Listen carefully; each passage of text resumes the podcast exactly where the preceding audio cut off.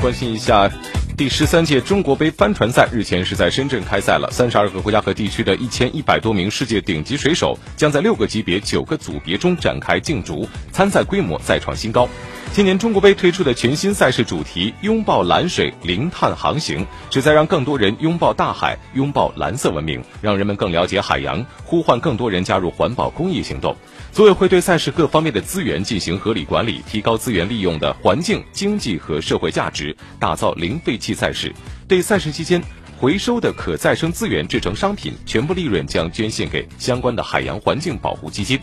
联合国环境规划署的数据显示，塑料垃圾污染是全球公认的主要环境问题之一，每年产生约三亿吨塑料垃圾，其中超过八百万吨的塑料进入海洋，对海洋生态系统所造成的损失每年高达八十亿美元，海洋环保刻不容缓。今年中国杯赛场设立了智能回收机，赛场垃圾全程可追溯，赛场产生多少垃圾，垃圾去了哪里都有大数据的记录，并进行分析，生成节能减碳数据报表。其中，可回收垃圾赛后将制成来自海洋的礼物再生环保艺术包，参与公益项目认购。中国杯还开设科普小课堂和环保分享课堂，以寓教于乐的互动方式普及垃圾分类。市民可以通过赛场垃圾大数据了解分享自己为环保做出的贡献。